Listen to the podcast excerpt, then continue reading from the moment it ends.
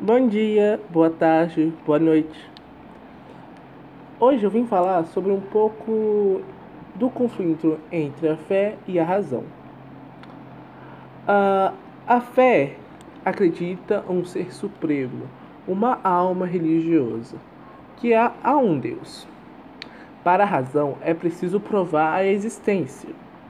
Para o religioso, Deus é um ser bom e misericordioso. No entanto, é justo, punindo os maus e recompensando os bons.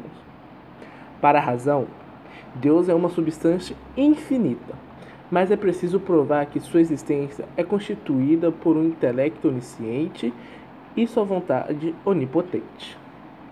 O homem, um homem religioso crê na presença e no poder de Deus, atuando materialmente sobre o mundo, realizando milagres. Porém, para a razão, é preciso provar que é possível uma ação do espírito sobre a matéria.